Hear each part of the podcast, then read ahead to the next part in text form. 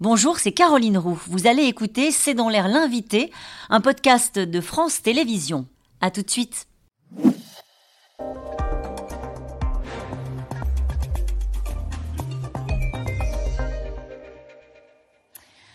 Bonsoir à toutes et à tous. Bienvenue dans C'est dans l'air. Mon invité ce soir est Yannick Jadot. Bonsoir. Bonsoir. Vous êtes député européen Europe Écologie Les Verts. Alors non, il n'y a pas que les retraites et la motion de censure dans la vie. Il y a aussi le rapport du GIEC, le rapport de synthèse du GIEC qui a été euh, publié aujourd'hui à 14h.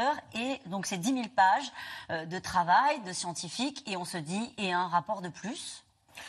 Non, parce que c'est pas un rapport de plus, c'est la synthèse. En fait, c'est des années et des années de travail qui sont synthétisées, validées par les gouvernements et qui envoient une alerte absolue. Soit on agit maintenant, soit, comme le dit euh, le patron des Nations Unies, l'humanité euh, va vers son suicide. C'est pas ce que disait le GIEC jusque-là, c'est ce qu'on avait compris quand même. C'est ce qu'on avait compris. C'est-à-dire qu'à la fois, on sait bien qu'on euh, a un accord de Paris, il faut limiter à 1,5 degré le réchauffement, et il faut plutôt comparer euh, ce réchauffement à la chaleur du corps humain pour bien comprendre ce qui est en train de se passer. C'est-à-dire qu'on prend, si on a un degré de température en plus, on frissonne, on n'est pas bien, mais ça va. Si on a 2, 3 ou 4 degrés, là, effectivement, ce sont les conditions même d'existence qui sont menacées, qui sont remises Yannick en cause. Jadot, qu'est-ce qu'on apprend dans ce rapport qu'on ne savait pas? Qu'est-ce qui change dans l'approche de ce travail de synthèse du GIEC? Un, euh, certitude absolue sur l'origine humaine du dérèglement climatique. Oui. Ça peut paraître banal, mais vous savez qu'il y a encore beaucoup d'entreprises, de- d'acteurs politiques qui utilisent le plus petit doute pour dire, au fond, c'est pas la peine d'agir maintenant, on a encore le temps. Deuxième leçon, le dérèglement climatique cause déjà d'innombrables conséquences absolument dramatiques. On a vu en France, Ouais. comme dans le reste du monde, et on n'est pas les plus impactés. Les sécheresses, les inondations, les feux de forêt, les chaleurs et les canicules intenses.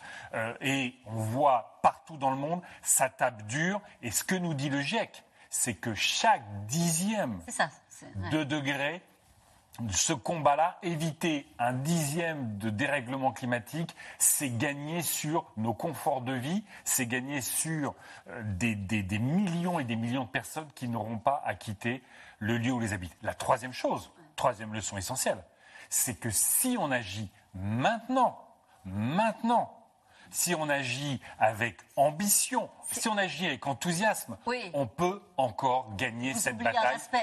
Si on agit maintenant, si on agit avec enthousiasme et si on agit tous. Oui, Et, si on vite, agit pourquoi tous- je vous dis ça? Parce qu'Antonio Guterres a souligné, donc le, le secrétaire général de- des Nations Unies, euh, a souligné que tous les acteurs devaient appuyer, c'est lui qui le dit, hein, sur le bouton avance rapide. C'est-à-dire, c'est pas simplement il faut agir maintenant, mais il faut agir tous. Et c'est là que c'est compliqué. Euh, Yannick Jadot, Oui. quand on voit notamment que l'Asie hors Chine a vu ses émissions croître de 4,2%, euh, on se dit, même si l'Europe fait des efforts, il y a quand même des pays émergents qui, eux, veulent accélérer la consommation, la croissance. Vous avez raison, vous avez raison, ça ne nous empêche pas euh, d'être exemplaires. Un, pourquoi faut être exemplaire? Parce que ce sont encore les entreprises comme Total, financées par la BNP, qui vont chercher du pétrole alors qu'on sait qu'il faut absolument arrêter. Donc nous ne sommes pas exemplaires. Et être exemplaire, ça veut dire quoi? Ça veut dire démontrer que si on investit sur le logement, notamment l'isolation des logements, si on investit sur les énergies renouvelables, ce que tout le monde fait aujourd'hui dans le monde, si on investit sur les transports collectifs, eh ben nous démontrerons, y compris aux pays qui veulent un confort plus important, qu'il y a un autre modèle économique qui n'est pas le capitalisme verdi, il y a un autre modèle économique qui fonctionne Vous pour y le croyez climat. encore Oui. Vous y croyez encore Greta oui, Thunberg, elle n'y croit plus. Elle dit c'est une trahison et elle dénonce à l'instant même une trahison sans précédent des dirigeants politiques. Visiblement, elle, elle ne compte plus sur eux. Elle ne compte plus sur vous. Sauf que, alors elle peut compter sur nous, parce que euh, si on dirigeait euh, l'Europe, si on dirigeait ce pays, je peux vous dire qu'on aurait mis le paquet sur le logement, on aurait des transports collectifs qui fonctionneraient, et on aurait des énergies renouvelables dont on a vu, je ne sais pas si vous avez vu ce magnifique encadré du monde Oui. la semaine dernière, Le retard de la cinq France. fois moins cher. Le solaire, c'est cinq fois moins cher que le nucléaire. Oui. Donc si on mettait le paquet, si on mettait le paquet, on crée des emplois, on recrée de l'industrie chez nous. en Europe. Et on, a, on vit mieux, on mange mieux. Donc c'est ça le sujet. Ça ne veut pas dire que ce pas des efforts, sont pas des efforts difficiles.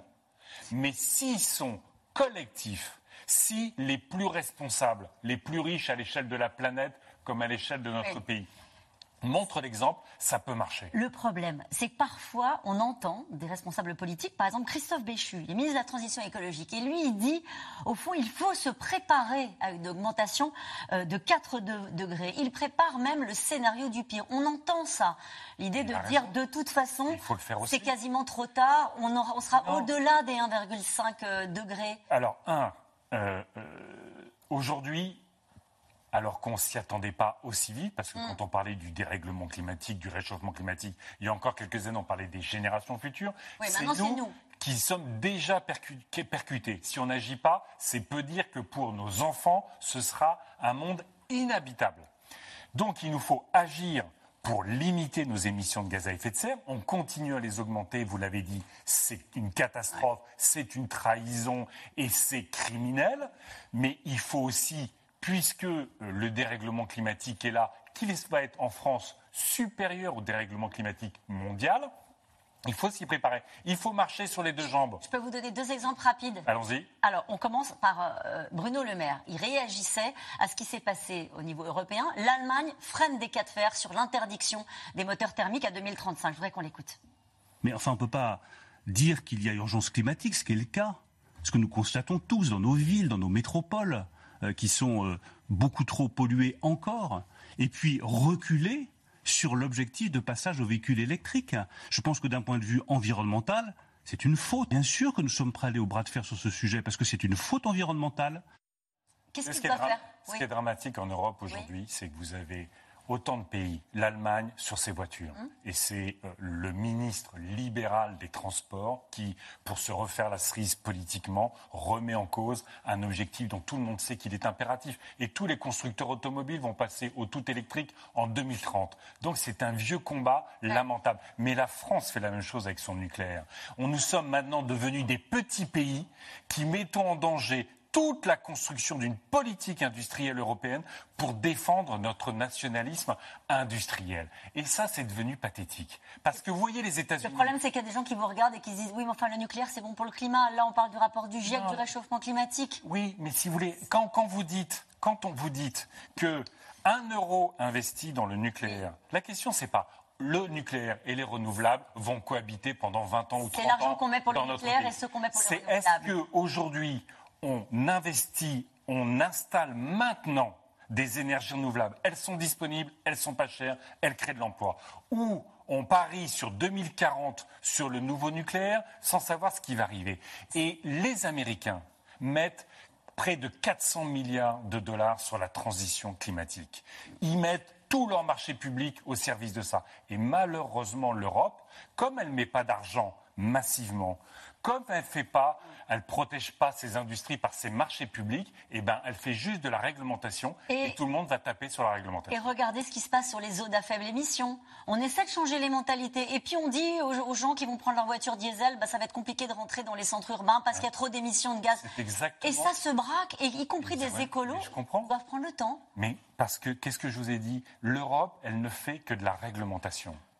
Il faut faire cette réglementation pour limiter les pollutions, quand on a 60 000 morts par an dans notre pays liés à la pollution de l'air, il faut agir. Mais on ne fait pas la politique industrielle pour accompagner nos entreprises et on ne fait pas la politique sociale pour accompagner les Françaises et les Français pour que tout se passe bien. Je voudrais vous parler de la censure, ce qui se passe en ce moment même. On va en parler dans un instant avec les experts de C'est dans l'air. Une censure qui sera probablement pas votée hein, euh, au, Parlement cet après-midi. On va voir les résultats euh, du vote. Euh, quelle est votre appréciation sur le climat, à la fois politique, le climat social? Est-ce qu'on peut continuer avec le même gouvernement? Qu'est-ce que vous attendez du président de la République? J'attends du président de la République qui retire cette loi.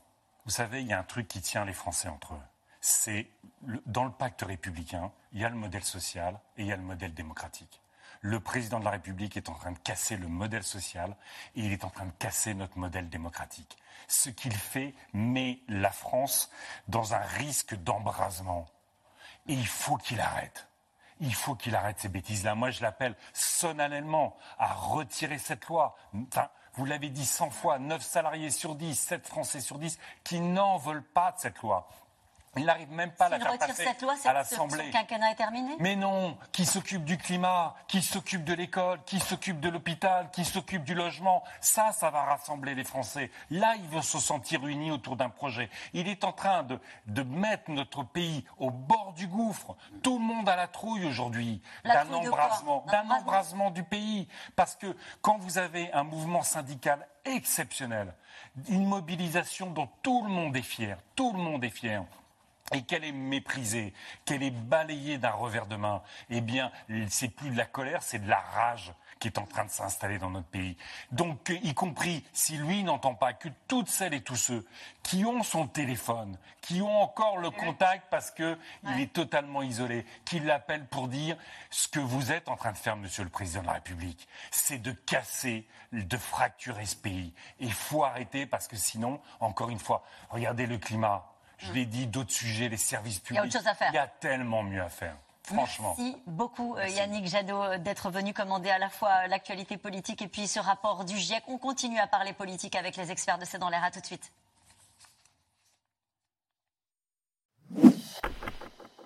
Merci d'avoir écouté C'est dans l'air. Comme vous le savez, vous pouvez désormais écouter l'intégrale, mais aussi l'invité ou vos questions à nos experts. Tous ces podcasts sont disponibles gratuitement sur toutes les plateformes de streaming audio. Et pour le replay vidéo, c'est sur France.tv, bien évidemment. À bientôt.